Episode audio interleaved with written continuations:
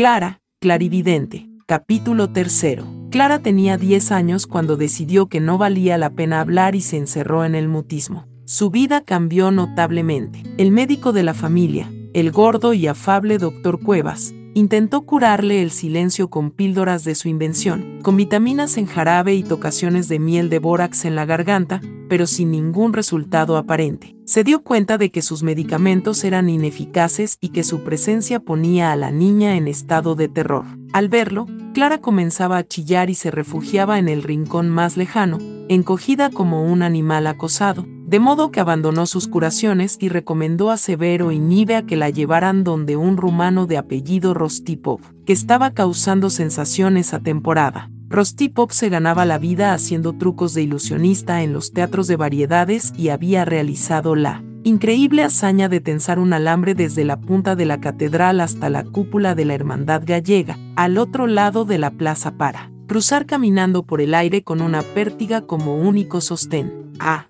pesar de su lado frívolo, Rostipov estaba provocando una bataola en los círculos científicos, porque en sus horas libres mejoraba la histeria con varillas magnéticas y trances hipnóticos. Nivea y Severo llevaron a Clara al consultorio que el rumano había improvisado en su hotel. Rostipov la examinó cuidadosamente y por último declaró que el caso no era de su incumbencia, puesto que la pequeña no hablaba porque no le daba la gana, y no porque no pudiera. De todos modos, ante la insistencia de los padres, fabricó unas píldoras de azúcar pintadas de color violeta y las recetó advirtiendo que eran un remedio siberiano para curar sordomudos pero la sugestión no. Funcionó en este caso y el segundo frasco fue devorado por Barrabás en un descuido sin que ello provocara en la bestia ninguna reacción apreciable. Severo y Nivea intentaron hacerla hablar con métodos caseros, con amenazas y súplicas y hasta dejándola sin comer, a ver si el hambre la obligaba a abrir la boca para pedir su cena,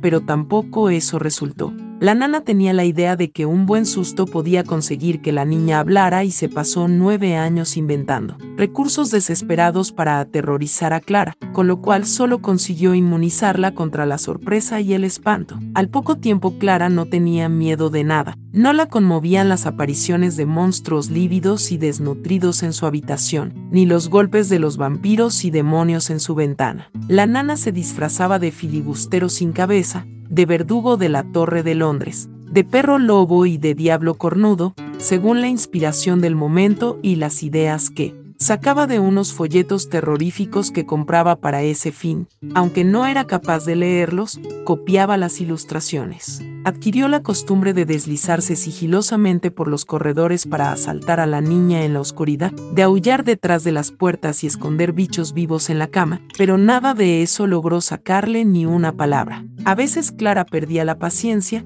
se tiraba al suelo, pataleaba y gritaba, pero sin articular ningún sonido en idioma conocido, o bien anotaba en la pizarrita que siempre llevaba consigo los peores insultos para la pobre mujer, que se iba a la cocina a llorar la incomprensión. Lo hago por tu bien, Angelito. Sollozaba la nana envuelta en una sábana ensangrentada y con la cara tiznada con corcho quemado. Nivea le prohibió que siguiera asustando a su hija se dio cuenta que el estado de turbación aumentaba sus poderes mentales y producía desorden entre los aparecidos que rondaban a la niña. Además, aquel desfile de personajes truculentos estaba destrozando el sistema nervioso a Barrabás, que nunca tuvo buen olfato y era incapaz de reconocer a la nana debajo de sus disfraces. El perro comenzó a orinarse sentado, dejando a su alrededor un inmenso charco y con frecuencia le crujían los dientes. Pero la nana, Aprovechaba cualquier descuido de la madre para persistir en sus intentos de curar la mudez con el mismo remedio,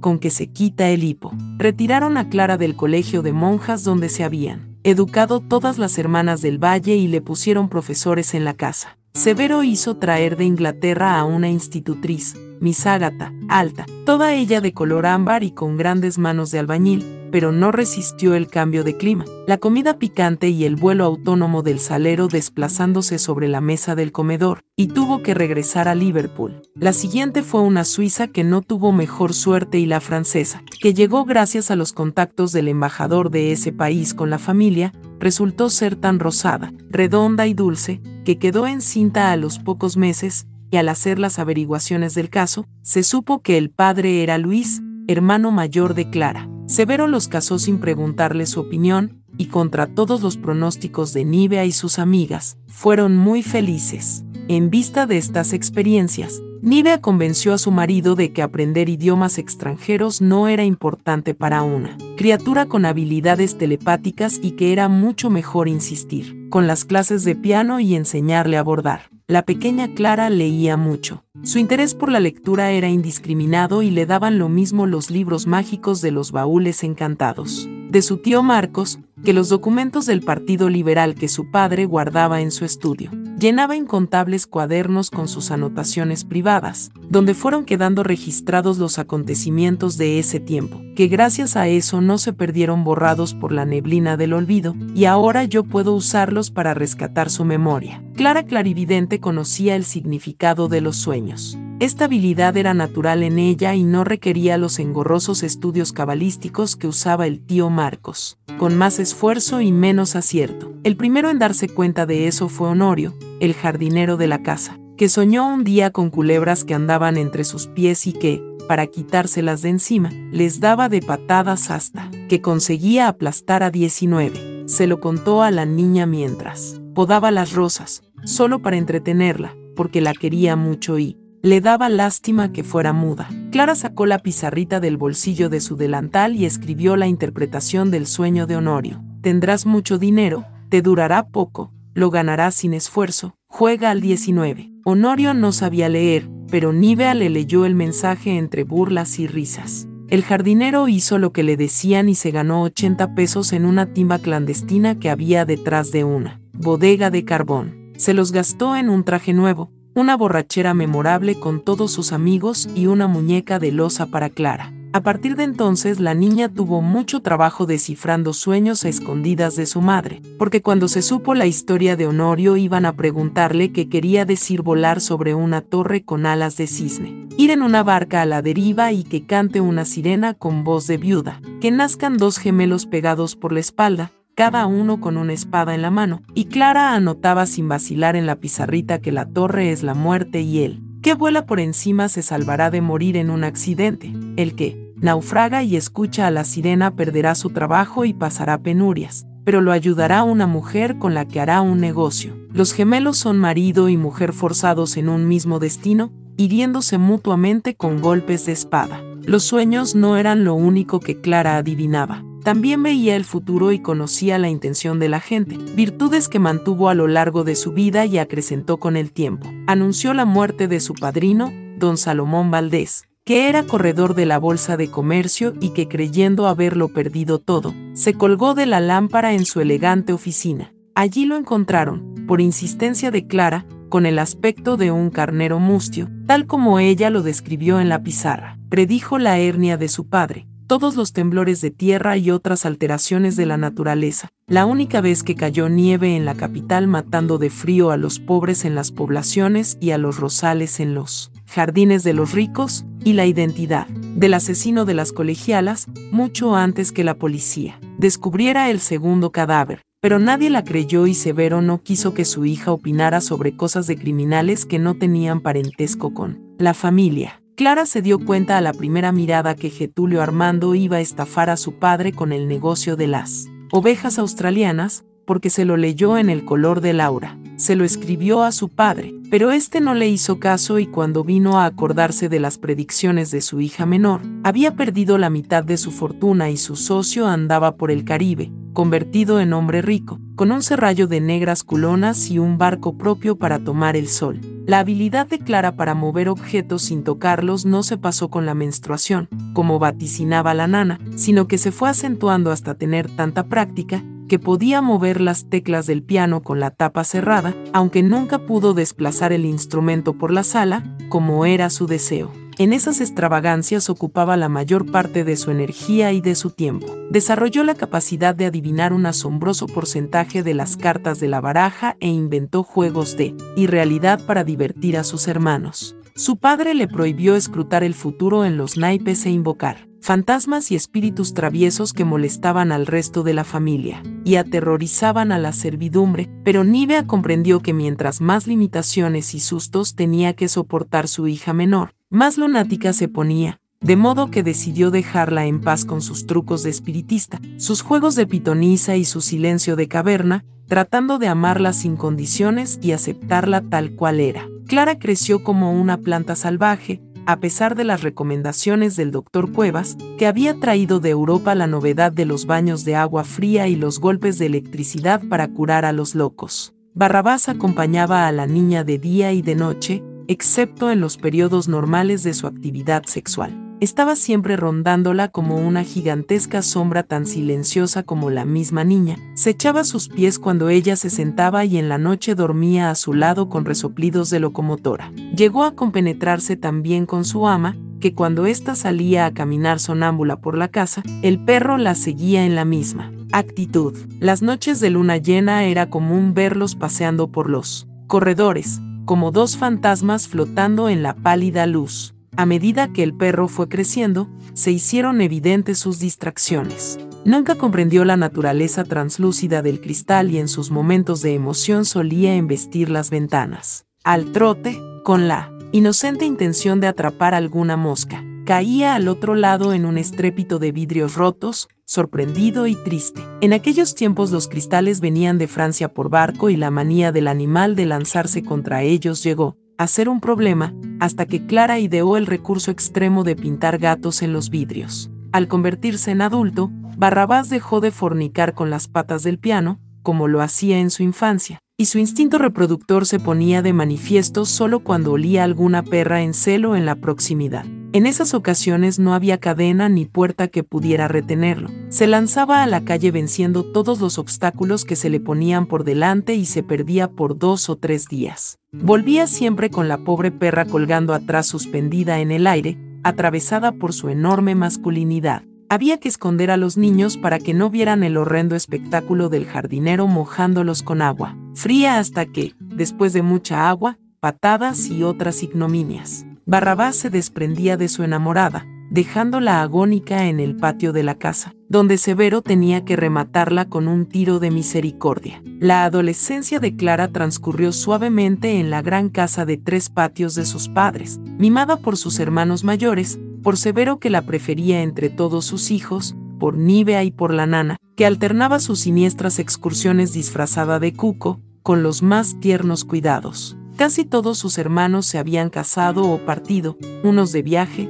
otros a trabajar a provincia, y la gran casa, que había albergado a una familia numerosa, estaba casi vacía, con muchos cuartos cerrados. La niña ocupaba el tiempo que le dejaban sus preceptores en leer, mover sin tocar los objetos más diversos, corretear a Barrabás, practicar juegos de adivinación y aprender a tejer que, de todas las artes domésticas, fue la única que pudo dominar desde aquel jueves santo en que el padre Restrepo la acusó de endemoniada, hubo una sombra sobre su cabeza que el amor de sus padres y la discreción de sus hermanos consiguió controlar, pero la fama de sus extrañas habilidades circuló en voz baja en las tertulias de señoras. Nivea se dio cuenta que a su hija nadie la invitaba y hasta sus propios primos la eludían. Procuró compensar la falta de amigos con su dedicación total, con tanto éxito, que Clara creció alegremente y en los años posteriores recordaría su infancia como un periodo luminoso de su existencia, a pesar de su soledad y de su mudez. Toda su vida guardaría en la memoria las tardes compartidas con su madre en la salita de costura, donde Nivea cosía a máquina ropa para los pobres y le contaba cuentos y anécdotas familiares.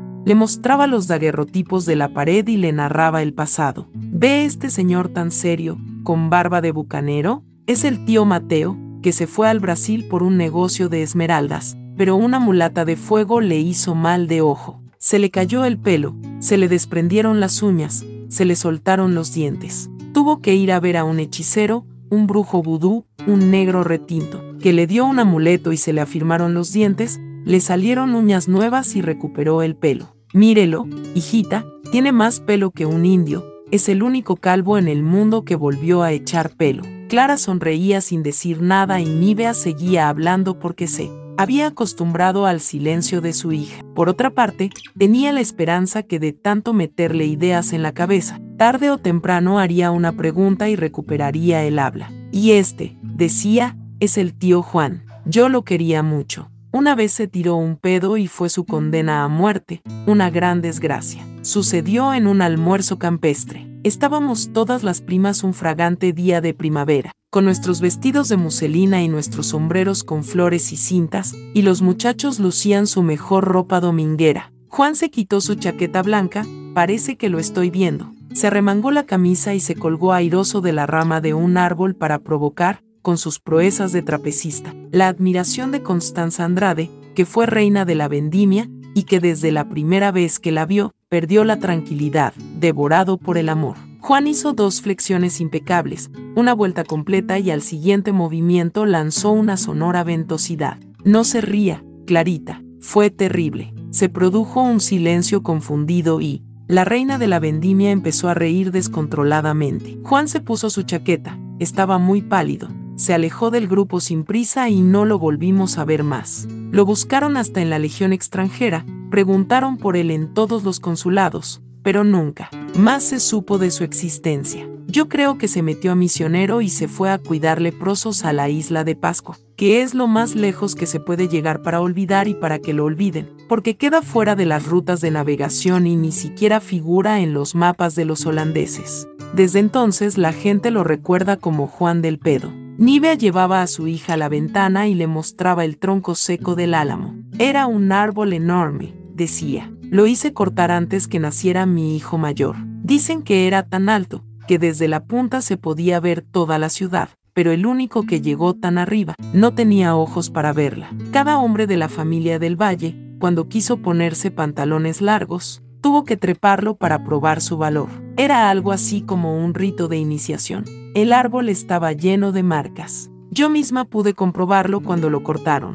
Desde las primeras ramas intermedias, gruesas como chimeneas, ya sé, podían ver las marcas dejadas por los abuelos que hicieron su ascenso en su época. Por las iniciales grabadas en el tronco se sabía de los que habían subido más alto, de los más valientes, y también de los que se habían detenido, asustados. Un día le tocó a Jerónimo, el primo ciego. Subió tanteando las ramas sin vacilar, porque no veía la altura y no presentía el vacío. Llegó a la cima, pero no pudo terminar la J de su inicial, porque se desprendió como una gárgola y se fue de cabeza al suelo, a los pies de su padre y sus hermanos. Tenía 15 años. Llevaron el cuerpo envuelto en una sábana a su madre, la pobre mujer los escupió a todos en la cara, les gritó insultos de marinero y maldijo a la raza de hombres que había incitado a su hijo a subir al árbol, hasta que se la llevaron las monjas de la caridad envuelta en una camisa de fuerza. Yo sabía que algún día mis hijos tendrían que continuar esa bárbara tradición,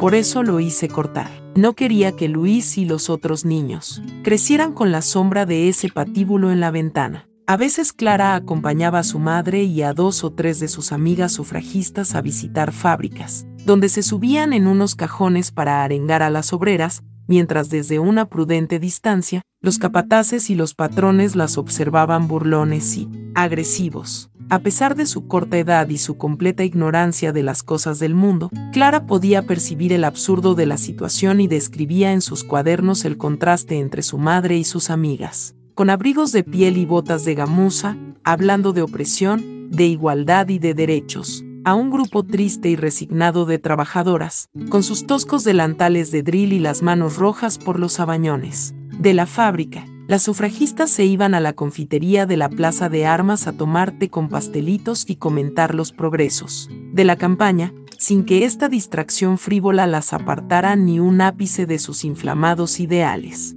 Otras veces su madre la llevaba a las poblaciones marginales y a los conventillos, donde llegaban con el coche cargado de alimentos y ropa que Nivea y sus amigas cosían para los pobres. También en esas ocasiones, la niña escribía con asombrosa intuición que las obras de caridad no podían mitigar la monumental injusticia. La relación con su madre era alegre e íntima, y Nivea, a pesar de haber tenido 15 hijos, la trataba como si fuera la única, estableciendo un vínculo tan fuerte que se prolongó en las generaciones posteriores como una tradición familiar. La nana se había convertido en una mujer sin edad, que conservaba intacta la fortaleza de su juventud y podía andar a brincos por los rincones asustando la mudez, igual como podía pasar el día revolviendo con un palo la marmita de cobre, en un fuego de infierno al centro del tercer patio, donde gorgoriteaba el dulce de membrillo, un líquido espeso de color del topacio, que al enfriarse se convertía en moldes de todos tamaños que Nivea repartía entre sus pobres. Acostumbrada a vivir rodeada de niños, cuando los demás crecieron y se fueron, la nana volcó en Clara todas sus ternuras. Aunque la niña ya no tenía edad para eso, la bañaba como si fuera un crío, remojándola en la bañera esmaltada con agua perfumada de albahaca y jazmín, la frotaba con una esponja, la enjabonaba meticulosamente sin olvidar ningún resquicio. De las orejas a los pies, la friccionaba con agua de colonia, la empolvaba con un hisopo de plumas de cisne y le cepillaba el pelo con infinita paciencia, hasta dejárselo brillante y dócil como una planta de mar. La vestía, le abría la cama, le llevaba el desayuno en bandeja, la obligaba a tomar infusión de tilo para los nervios, de manzanilla para el estómago, de limón para la transparencia de la piel, de ruda para la mala bilis y de menta para la frescura del aliento, hasta que la niña se convirtió en un ser angélico y hermoso que deambulaba por los patios y los corredores envuelta, en un aroma de flores, un rumor de enaguas almidonadas y un halo de rizos y cintas. Clara pasó la infancia y entró en la juventud dentro de las paredes de su casa, en un mundo de historias asombrosas, de silencios tranquilos, donde el tiempo no se marcaba con relojes ni calendarios y donde los objetos tenían vida propia. Los aparecidos se sentaban en la mesa y hablaban con los humanos. El pasado y el futuro eran parte de la misma cosa y la realidad del presente era un caleidoscopio de espejos desordenados donde todo podía ocurrir. Es una delicia, para mí, leer los cuadernos de esa época, donde se describe un mundo mágico que se acabó. Clara habitaba un universo inventado para ella, protegida de las inclemencias de la vida, donde se confundían la verdad prosaica de las cosas materiales con la verdad tumultuosa de los sueños, donde no siempre funcionaban las leyes de la física o la lógica. Clara vivió ese periodo ocupada en sus fantasías, acompañada por los espíritus del aire, del agua y de la tierra, tan feliz que no sintió la necesidad de hablar en nueve años. Todos habían perdido la esperanza de volver a oírle la voz, cuando el día de su cumpleaños, Después que sopló las 19 velas de su pastel de chocolate, estrenó una voz que había estado guardada durante todo aquel tiempo y que tenía resonancia de instrumento desafinado. Pronto me voy a casar, dijo. ¿Con quién? preguntó Severo. Con el novio de Rosa, respondió ella. Y entonces se dieron cuenta que había hablado por primera vez en todos esos años y el prodigio removió la casa en sus cimientos y provocó el llanto de toda la familia. Se llamaron unos a otros. Se desparramó la noticia por la ciudad. Consultaron al doctor Cuevas, que no podía creerlo, y en el alboroto de que Clara había hablado, a todos se les olvidó lo que dijo y no se acordaron hasta dos meses. Más tarde, cuando apareció Esteban Trueba, a quien no habían visto desde el entierro de Rosa, a pedir la mano de Clara.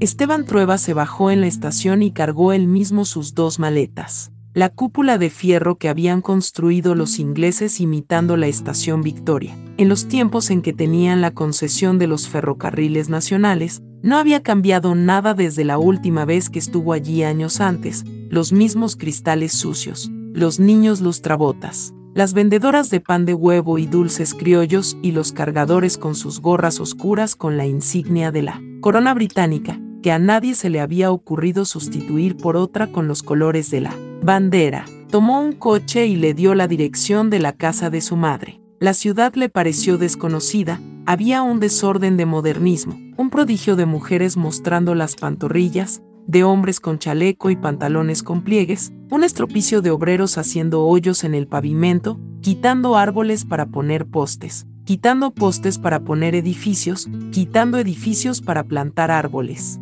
Un estorbo de pregoneros ambulantes gritando las maravillas del afilador de cuchillos, del maní tostado, del muñequito que baila solo, sin alambre, sin hilos, compruébelo usted mismo, pásele la mano, un viento de basurales, de fritangas, de fábricas, de automóviles tropezando con los coches y los tranvías de tracción a sangre, como llamaban a los caballos viejos que tiraban la movilización colectiva, un resuello de muchedumbre, un rumor de carreras, de ir y venir con prisa, de impaciencia y horario fijo. Esteban se sintió oprimido. Odiaba esa ciudad mucho más de lo que recordaba. Evocó las alamedas del campo, el tiempo medido por las lluvias, la vasta soledad de sus potreros, la fresca quietud del río y de su casa silenciosa. Esta es una ciudad de mierda, concluyó. El coche lo llevó al trote a la casa donde se había criado. Se estremeció al ver cómo se había deteriorado el barrio en esos años, desde que los ricos quisieron vivir más arriba que los demás y la ciudad creció hacia los faldeos de la cordillera.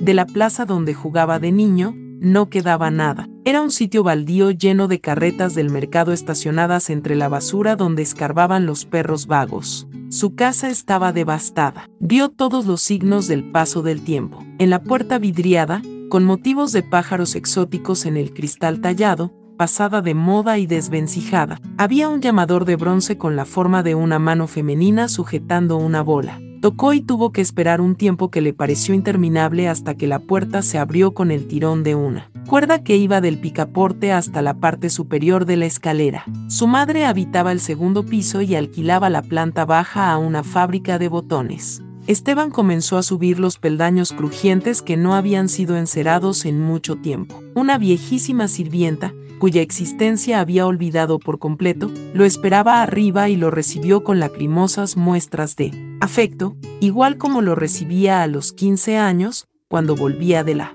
notaría donde se ganaba la vida copiando traspasos de propiedades y poderes de desconocidos. Nada había cambiado, ni siquiera la ubicación de los muebles, pero todo le pareció diferente a Esteban. El corredor con los pisos de madera gastada, algunos vidrios rotos, mal remendados con pedazos de cartón, unos helechos polvorientos languideciendo en tarros oxidados y maceteros de losa descascarada, una fetidez de comida y de orines que encogía el estómago, qué pobreza. Pensó Esteban sin explicarse a dónde iba a parar todo el dinero que le enviaba su hermana para vivir con decencia. Férula salió a recibirlo con una triste mueca de bienvenida. Había cambiado mucho, ya no era la mujer opulenta que había dejado años atrás. Había adelgazado y la nariz parecía enorme en su rostro anguloso, tenía un aire de melancolía y ofuscación, olor intenso a lavanda y ropa anticuada. Se abrazaron en silencio. ¿Cómo está mamá? preguntó Esteban. Ven a verla,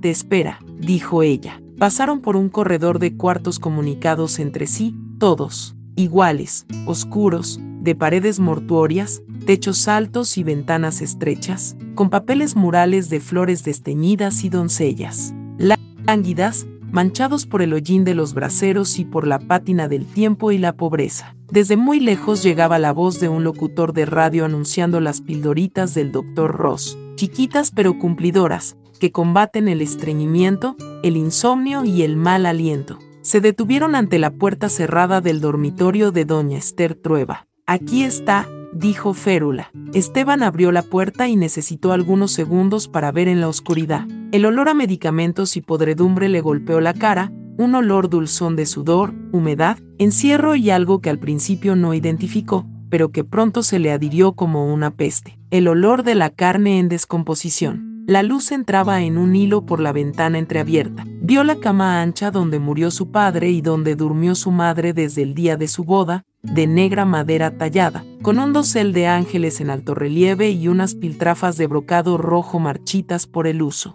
Su madre estaba semisentada. Era un bloque de carne compacta, una monstruosa pirámide de grasa y trapos, terminada en una pequeña cabecita calva con los ojos dulces, sorprendentemente vivos, azules e inocentes. La artritis la había convertido en un ser monolítico, no podía doblar las articulaciones ni girar la cabeza, tenía los dedos engarfiados como las patas de un fósil, y para mantener la posición en la cama necesitaba el apoyo de un cajón en la espalda, sostenido por una viga de madera que a su vez se asentaba en la pared. Se notaba el paso de los años por las marcas que la viga dejó en el muro, una huella de sufrimiento, un sendero de dolor. Mamá, murmuró Esteban y la voz se le quebró en el pecho en un llanto contenido, borrando de una plumada los recuerdos tristes, la infancia pobre, los olores rancios, las mañanas heladas y la sopa grasienta de su niñez, la madre enferma, el padre ausente y esa rabia comiéndole las entrañas desde el día en que tuvo uso de razón, olvidando todo menos los únicos momentos luminosos en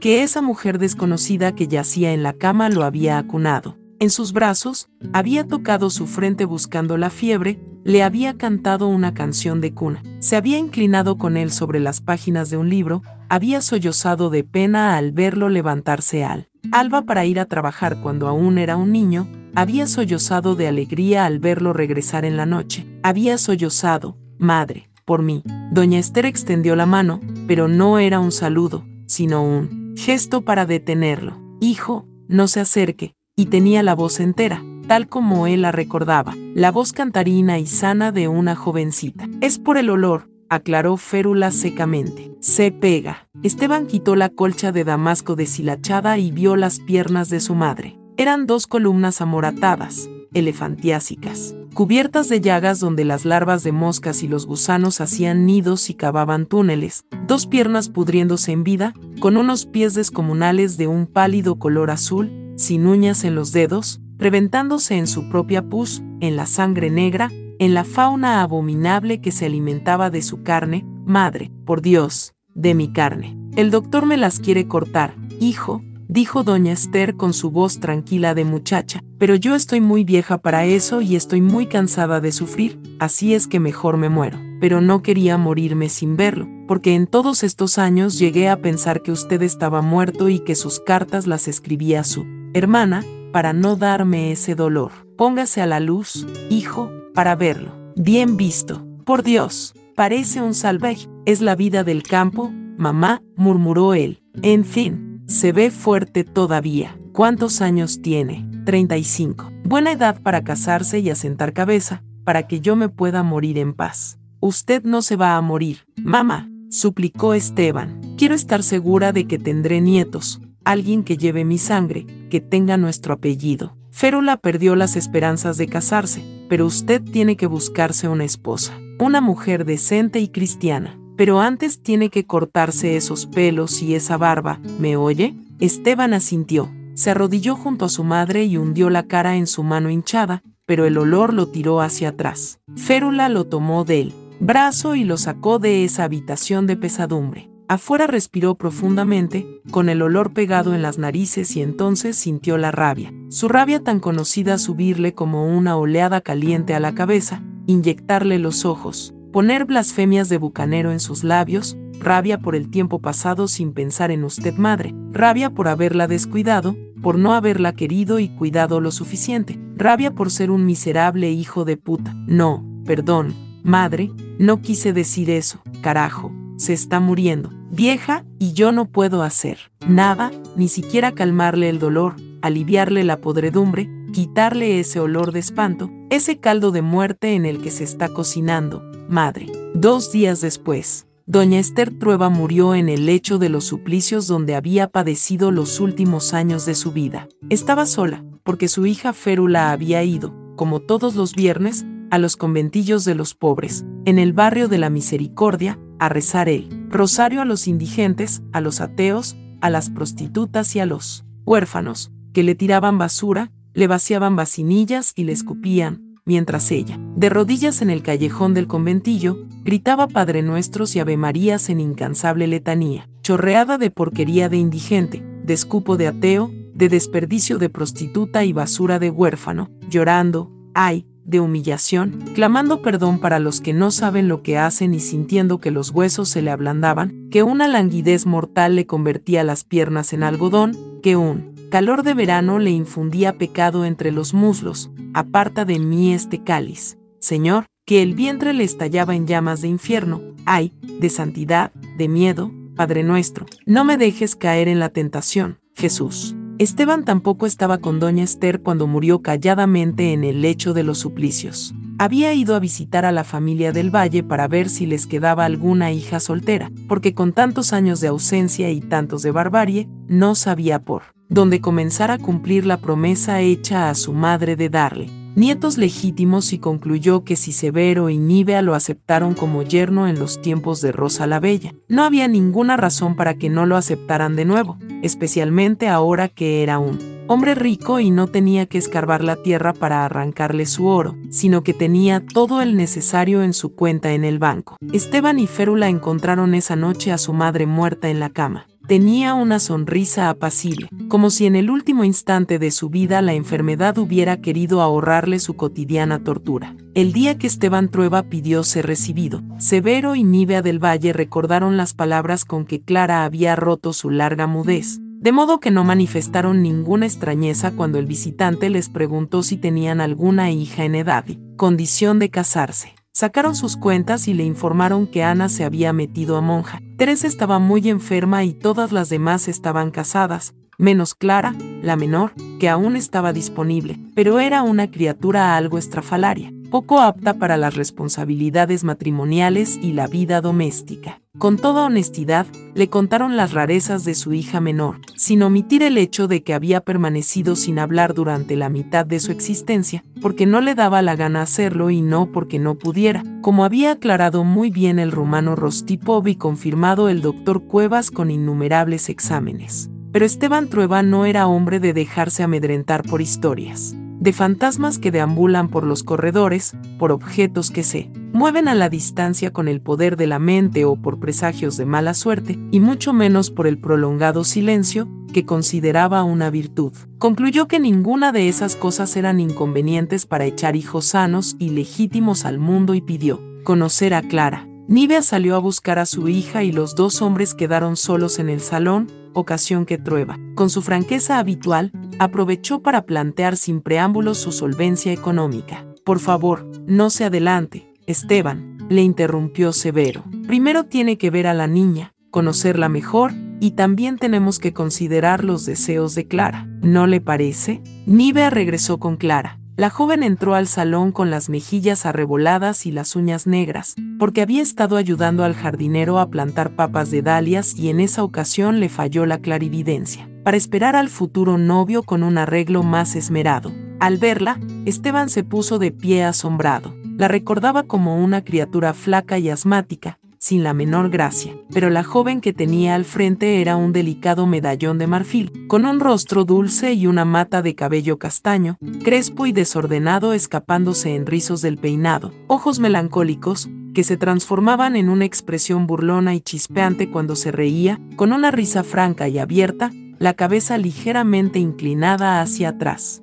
Ella lo saludó con un apretón de manos, sin dar muestras de timidez. Lo estaba esperando, dijo sencillamente. Transcurrieron un par de horas en visita de cortesía, hablando de la temporada lírica, los viajes a Europa, la situación política y los resfríos de invierno, bebiendo mistela y comiendo pasteles de hojaldre. Esteban observaba a Clara con toda la discreción de que era capaz, sintiéndose paulatinamente seducido por la muchacha. No recordaba haber estado tan interesado en alguien desde el día glorioso en que vio a Rosa, la bella, comprando caramelos de anís en la confitería de la Plaza de Armas. Comparó a las dos hermanas y llegó a la conclusión de que Clara aventajaba en simpatía, aunque Rosa, sin duda, había sido mucho más hermosa. Cayó la noche y entraron dos empleadas a correr las cortinas y encender las luces. Entonces Esteban se dio cuenta que su visita había durado demasiado. Sus modales dejaban mucho que desear.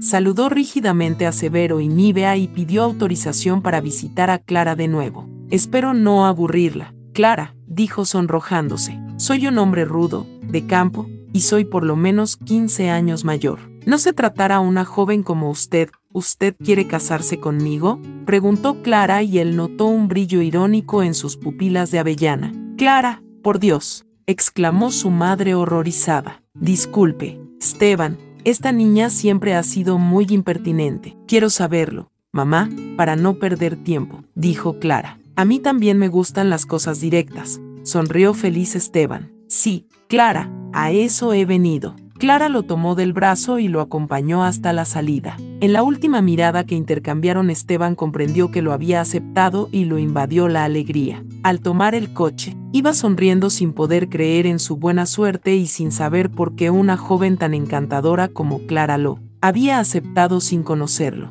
No sabía que ella había visto su propio destino, por eso lo había llamado con el pensamiento y estaba dispuesta a casarse sin amor. Dejaron pasar algunos meses por respeto al duelo de Esteban Trueba, durante los cuales se la cortejó a la antigua, en la misma forma en que lo había hecho con su hermana Rosa, sin saber que Clara detestaba los caramelos de anís y los acrósticos le daban risa. A fin de año, cerca de Navidad, anunciaron oficialmente su noviazgo por el periódico y se colocaron las argollas en presencia de sus parientes y amigos íntimos, más de 100 personas en total, en un banquete pantagruélico, donde desfilaron las bandejas con pavos rellenos, los cerdos acaramelados, los congrios de agua fría, las langostas gratinadas, las ostras vivas, las tortas de naranja y limón de las carmelitas, de almendra y nuez de las dominicas, de chocolate y huevo mol de las clarisas, y cajas de champán traídas de Francia a través del cónsul, que hacía contrabando con sus privilegios diplomáticos, pero todo,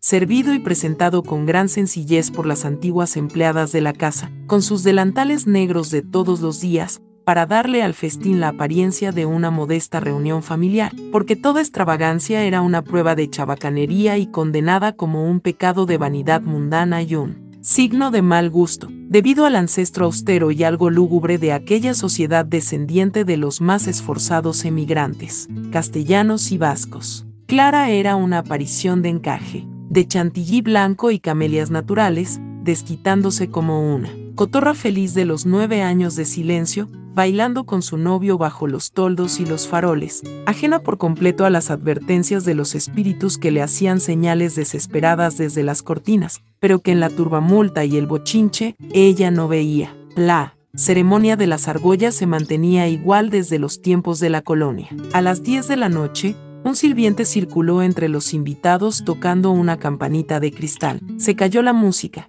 se paró el baile y los invitados se reunieron en el salón principal. Un sacerdote pequeño e inocente, adornado con sus paramentos de misa mayor, leyó el enmarañado sermón que había preparado, exaltando confusas e impracticables virtudes. Clara no le escuchó, porque cuando se apagó el estrépito de la música y la pelotera de los bailarines, prestó atención a los susurros de los espíritus entre las cortinas y se dio cuenta que hacía muchas horas que no veía a Barrabás. Lo buscó con la mirada, alertando los sentidos, pero un codazo de su madre la devolvió a las urgencias de la ceremonia. El sacerdote terminó su discurso, bendijo los anillos de oro y enseguida Esteban puso uno a su novia y se colocó el otro en su dedo. En ese momento un grito de horror sacudió a la concurrencia. La gente se apartó, abriendo un camino por donde entró Barrabás, más negro y grande que nunca, con un cuchillo de carnicero metido en el lomo hasta la cacha, desangrándose como un buey, las largas patas de potrillo temblando, el hocico babeando en un hilo de sangre, los ojos nublados por la agonía, paso a paso, arrastrando una pata detrás de la otra, en un zigzagueante avance de dinosaurio herido. Clara cayó sentada en el sofá de seda francesa. El perrazo se acercó a ella, le colocó la gran cabeza de fiera milenaria en la falda y se quedó mirándola con sus ojos enamorados, que se fueron empañando y quedando ciegos, mientras el blanco encaje de chantilly, la seda francesa del sofá, la alfombra persa y el parquet se ensopaban de sangre. Barrabás se fue muriendo sin ninguna prisa, con los ojos prendidos en Clara, que le acariciaba las orejas y murmuraba palabras de consuelo, hasta que finalmente cayó y en un único estertor se quedó tieso.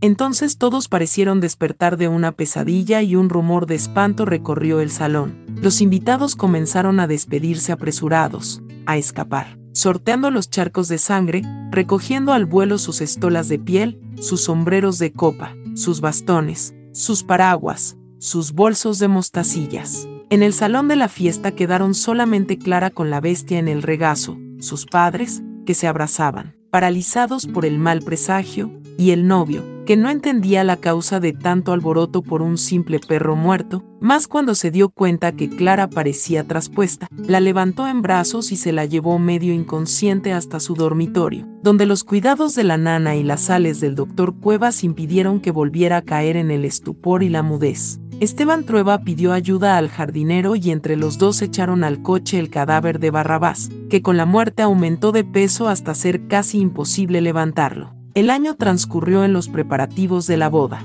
Nivea se ocupó del ajuar de Clara, quien no demostraba el menor interés en el contenido de los baúles de sándalo y seguía experimentando con la mesa de tres patas y sus naipes de adivinación las sábanas bordadas con primor, los manteles de hilo y la ropa interior que diez años atrás habían hecho las monjas para Rosa con las iniciales. Entre las hadas de Trueba y del Valle, sirvieron para el ajuar de Clara. Nive encargó a Buenos Aires, a París y a Londres vestidos de viaje, ropa para el campo, trajes de fiesta, sombreros a la moda, zapatos y carteras de cuero de lagarto y gamuza. Y otras cosas que se guardaron envueltas en papel de seda y se preservaron con lavanda y alcanfor, sin que la novia les diera más que una mirada distraída. Esteban Trueba se puso al mando de una cuadrilla de albañiles, carpinteros y plomeros, para construir la casa más sólida, amplia y asoleada que se pudiera concebir, destinada a durar mil años y a albergar varias generaciones de una familia numerosa de trubes legítimos. Encargó los planos a un arquitecto francés e hizo traer parte de los materiales del extranjero para que su casa fuera la única con vitrales alemanes, con zócalos tallados en Austria, con grifería de bronce inglesa, con mármoles italianos en los pisos y cerraduras pedidas por catálogo a los Estados Unidos, que llegaron con las instrucciones cambiadas y sin llaves. Férula, horrorizada por el gasto, procuró evitar que siguiera haciendo locuras, comprando muebles franceses, lámparas de lágrimas y alfombras turcas, con él argumento de que se iban a arruinar y volverían a repetir la historia del trueba extravagante que los había engendrado. Pero Esteban le demostró que era bastante rico como para darse esos lujos y la amenazó con forrar las puertas de plata si seguía molestándolo. Entonces ella alegó que tanto despilfarro era seguramente pecado mortal y Dios los iba a castigar a todos por gastar en chabacanerías de nuevo rico lo que estaría mejor empleado ayudando a los pobres. A pesar de que Esteban Trueba no era amante de las innovaciones, sino, por el contrario, tenía gran desconfianza por los trastornos del modernismo. Decidió que su casa debía ser construida como los nuevos palacetes de Europa y Norteamérica, con todas las comodidades aunque guardando un estilo clásico. Deseaba que fuera lo más alejada posible de la arquitectura aborigen. No quería tres patios, corredores, fuentes roñosas, cuartos oscuros, paredes de adobe blanqueadas a la cal ni tejas, polvorientas, sino dos o tres pisos heroicos, hileras de blancas, columnas, una escalera señorial que diera media vuelta sobre sí misma y aterrizara en un hall de mármol blanco, ventanas grandes e iluminadas y, y en general, un aspecto de orden y concierto, de pulcritud y civilización propio de los pueblos extranjeros y acorde con su nueva vida. Su casa debía ser el reflejo de él, de su familia y del prestigio que pensaba darle al apellido que su padre había manchado.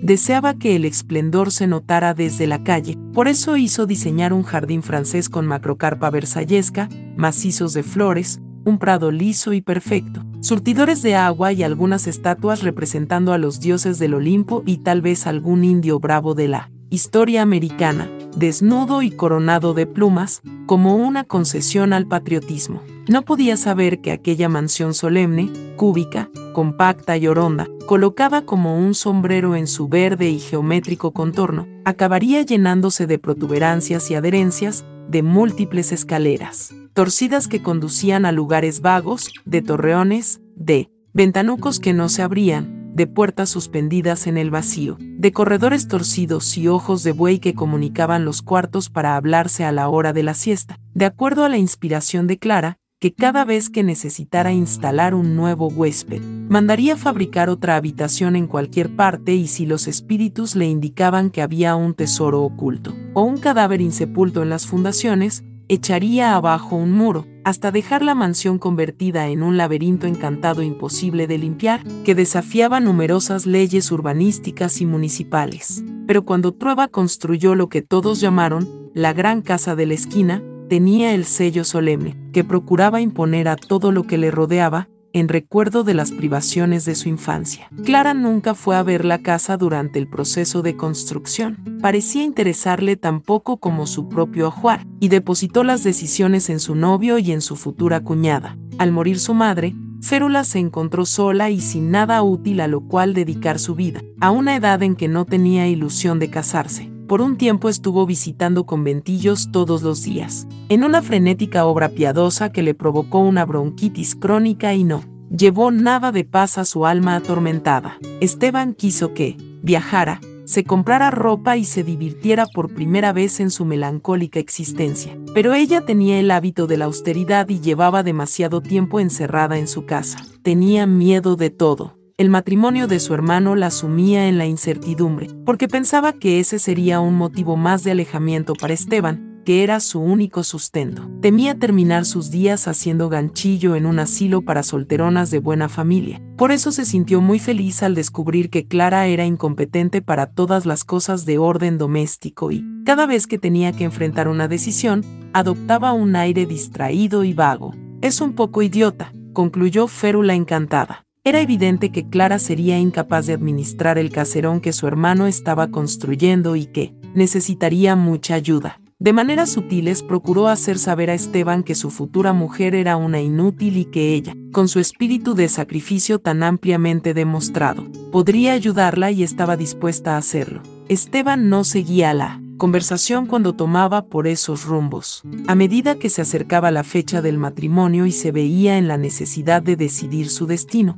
Férula empezó a desesperarse. Convencida de que con su hermano no iba a conseguir nada, buscó la oportunidad de hablar a solas con Clara y la encontró un sábado a las 5 de la tarde en que la vio paseando por la calle. La invitó al hotel francés a tomar el té. Las dos mujeres se sentaron rodeadas de pastelillos con crema y porcelana de Bavaria, mientras al fondo del salón una orquesta de señoritas interpretaba un melancólico cuarteto de cuerdas. Férula observaba con disimulo a su futura cuñada, que parecía de 15 años y todavía tenía la voz desafinada, producto de los años de silencio, sin saber cómo abordar el tema. Después de una pausa larguísima en la que se comieron una bandeja de masitas y se bebieron dos tazas de té de jazmín cada una, Clara se acomodó un mechón de pelo que le caía sobre los ojos, sonrió y dio una palmadita cariñosa en la mano de Férula. No te preocupes, vas a vivir con nosotros y las dos seremos como hermanas, dijo la muchacha. Férula se sobresaltó,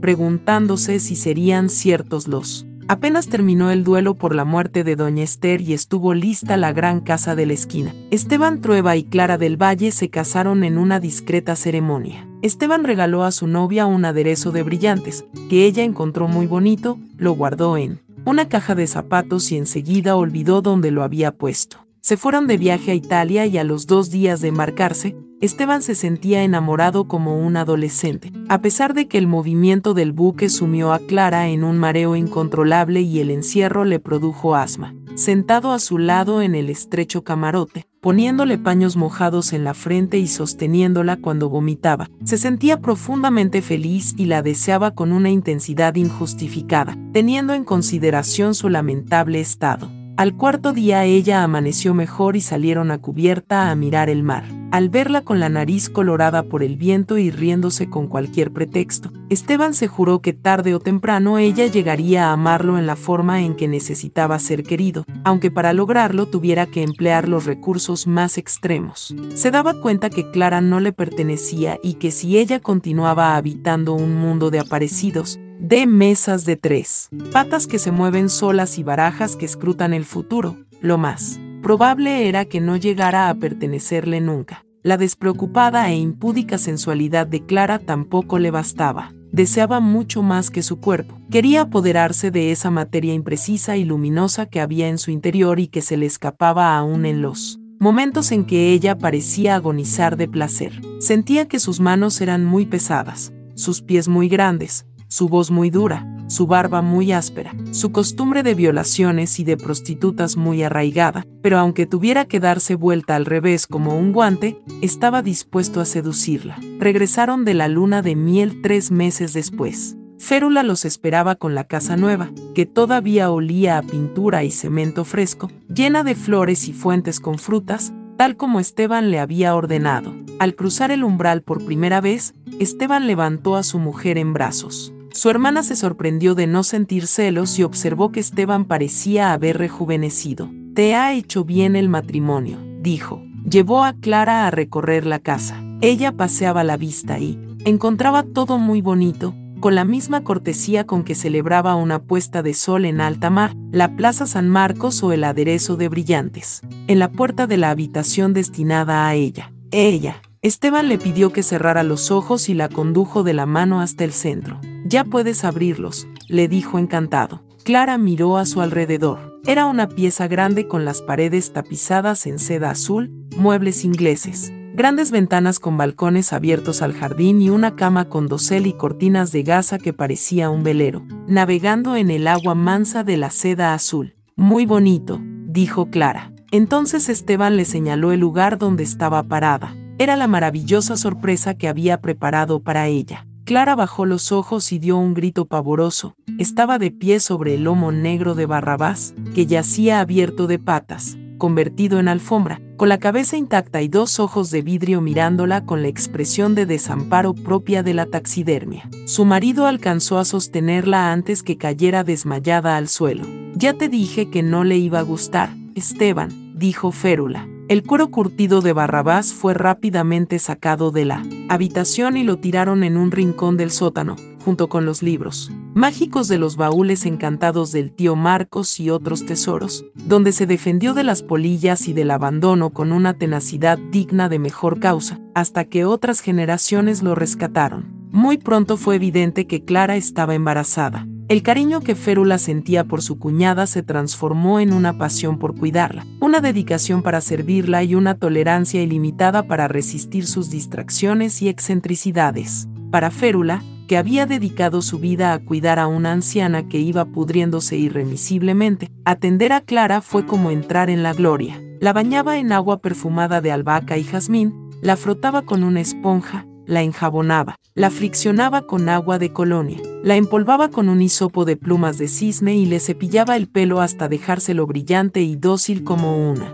planta de mar, tal como antes lo había hecho la nana. Mucho antes de que se apaciguara su impaciencia de marido reciente, Esteban Trueba tuvo que regresar a las Tres Marías, donde no había puesto los pies desde hacía más de un año y que, a pesar de los esmeros de Pedro II García, reclamaba la presencia del patrón. La propiedad, que antes le parecía un paraíso y era todo su orgullo, ahora le resultaba un fastidio. Miraba las vacas inexpresivas rumiando en los potreros, la lenta faena de los campesinos repitiendo los mismos gestos cada día a lo largo de sus vidas, el inmutable marco de la cordillera nevada y la frágil columna de humo del volcán y se sentía como un preso. Mientras él estaba en el campo, la vida en la gran casa de la esquina cambiaba para acomodarse a una suave rutina sin hombres. Férula era la primera en despertar, porque le había quedado el hábito de madrugar desde la época en que velaba junto a su madre enferma, pero dejaba dormir a su cuñada hasta tarde. A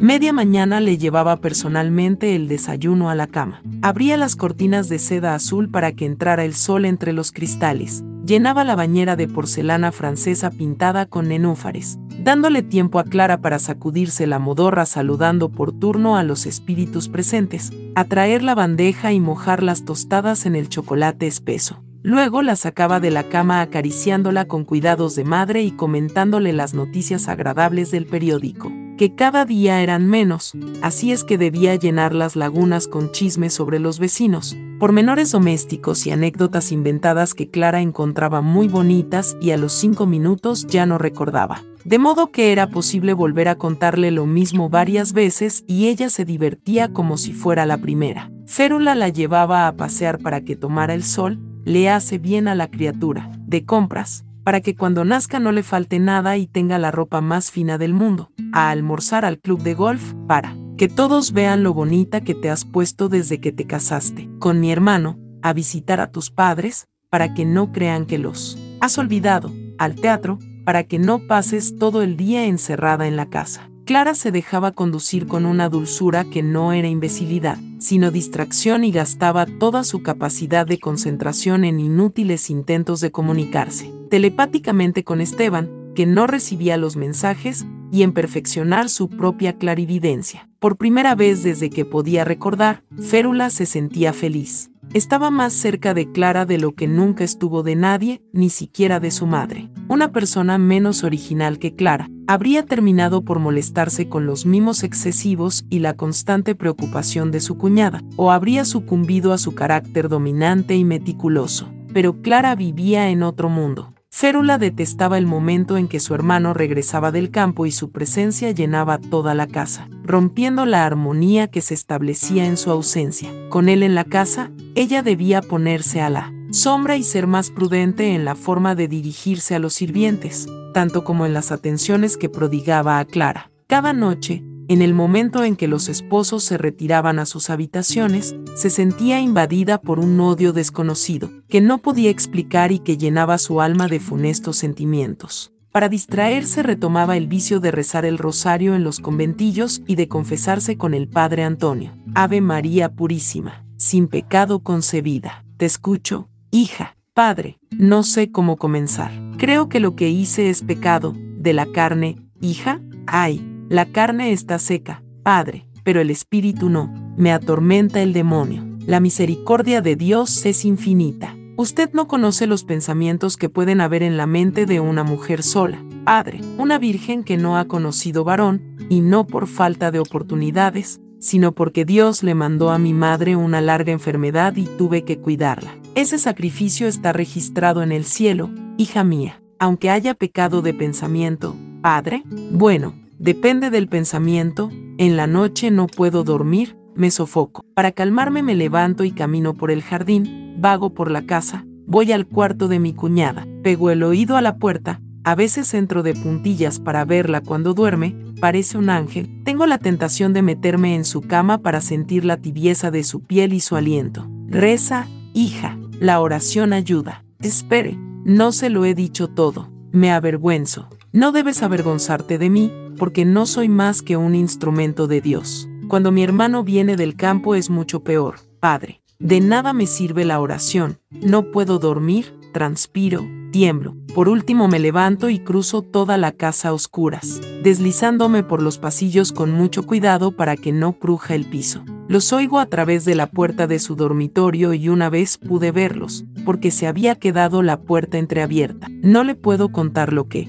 vi, padre, pero debe ser un pecado terrible. No es culpa de Clara. Ella es inocente como un niño, es mi hermano el que la induce. Él se condenará con seguridad. Solo Dios puede juzgar y condenar, hija mía. ¿Qué hacían? Y entonces Férula podía tardar media hora en dar los detalles. Era una narradora virtuosa, sabía colocar la pausa, medir la entonación, explicar sin gestos, pintando un cuadro tan vívido que el oyente parecía estarlo viviendo. Era increíble cómo podía percibir desde la puerta entreabierta la calidad de los estremecimientos, la abundancia de los jugos, las palabras murmuradas al oído, los olores más secretos, un prodigio, en verdad. Desahogada de aquellos tumultuosos estados de ánimo, regresaba a la casa con su máscara de ídolo, impasible y severa, y vamos, dando órdenes, contando los cubiertos, disponiendo la comida, echando llave, exigiendo póngame esto aquí, se lo ponían, cambien las flores de los jarrones, las cambiaban, laven los vidrios, hagan callar a esos pájaros del diablo, que la bullaranga no deja dormir a la señora. Clara y con tanto cacareo se le va a espantar la criatura y capaz que nazca alelada. Nada escapaba a sus ojos vigilantes y estaba siempre en actividad, en contraste con Clara, que todo lo encontraba muy bonito y le daba lo mismo comer trufas rellenas o sopa de sobras, dormir en colchón de plumas o sentada en una silla, bañarse en aguas perfumadas o no bañarse. A medida que avanzaba su estado de gravidez, parecía irse despegando irremisiblemente de la realidad y volcándose hacia el interior de sí misma, en un diálogo secreto y constante con la criatura. Esteban quería un hijo que llevara su nombre y le pasara a su descendencia el apellido de los Trueba. Es una niña y se llama Blanca, dijo Clara desde el primer día que anunció su embarazo. Y así fue. El doctor Cuevas, a quien Clara le había finalmente perdido el miedo, calculaba que el alumbramiento debía producirse a mediados de octubre, pero a principios de noviembre Clara seguía bamboleando una panza enorme, en estado semisonámbulo, cada vez más distraída y cansada, asmática, indiferente a todo lo que la rodeaba, incluso su marido, a quien a veces ni siquiera reconocía y le preguntaba qué se le ofrece cuando lo veía a su lado. Una vez que el médico descartó cualquier posible error en sus matemáticas y fue evidente que Clara no tenía ninguna intención de parir por la vía natural, procedió a abrir la barriga a la madre y sustraer a Blanca, que resultó ser una niña más peluda y fea que lo usual. Esteban sufrió un escalofrío cuando la vio, convencido de que había sido burlado por el destino y en vez del trueba legítimo que le prometió a su madre en él. Lecho de muerte, había engendrado un monstruo y, para colmo, de sexo femenino. Revisó a la niña personalmente y comprobó que tenía todas sus partes en el sitio correspondiente, al menos aquellas visibles al ojo humano. El doctor Cuevas lo consoló con la explicación de que el aspecto repugnante de la criatura se debía a que había pasado más tiempo que lo normal dentro de su madre, al sufrimiento de la cesárea y a su constitución pequeña, delgada, morena y algo peluda. Clara, en cambio, estaba encantada con su hija. Pareció despertar de un largo sopor y descubrir la alegría de estar viva. Tomó a la niña en los brazos y no la soltó más, andaba con ella prendida al pecho, dándole de mamar en todo momento, sin horario fijo y sin contemplaciones con las buenas maneras o el pudor, como una indígena. No quiso fajarla, cortarle el pelo, perforarle las orejas o contratarle una haya para que la criara y mucho menos recurrir a la leche de algún laboratorio, como hacían todas las señoras que podían pagar ese lujo. Tampoco aceptó la receta de la nana de darle leche de vaca diluida en agua de arroz, porque concluyó que si la naturaleza hubiera querido que los humanos se criaran así, habría hecho que los senos femeninos secretaran ese tipo de producto. Clara le hablaba a la niña todo el tiempo, sin usar medias lenguas ni diminutivos, en correcto español, como si dialogara con una adulta, en la misma forma pausada y razonable en que le hablaba a los animales y a las plantas, convencida de que si le había dado resultado con la flora y la fauna, no había ninguna razón para que no fuera lo indicado también con la niña. La combinación de leche materna y conversación tuvo la virtud de transformar a Blanca en una niña saludable y casi hermosa, que no se parecía en nada al armadillo que era cuando nació. Pocas semanas después del nacimiento de Blanca, Esteban Trueba pudo comprobar, mediante los retosos en el velero del agua mansa de la seda azul, que su esposa no había perdido con la maternidad el encanto o la buena disposición para hacer el amor, sino todo lo contrario. Por su parte Férula, demasiado ocupada con la crianza de la niña, que tenía pulmones formidables, carácter impulsivo y apetito voraz, no tenía tiempo para ir a rezar a los conventillos, para confesarse con el padre Antonio y mucho menos para espiar por la puerta entreabierta.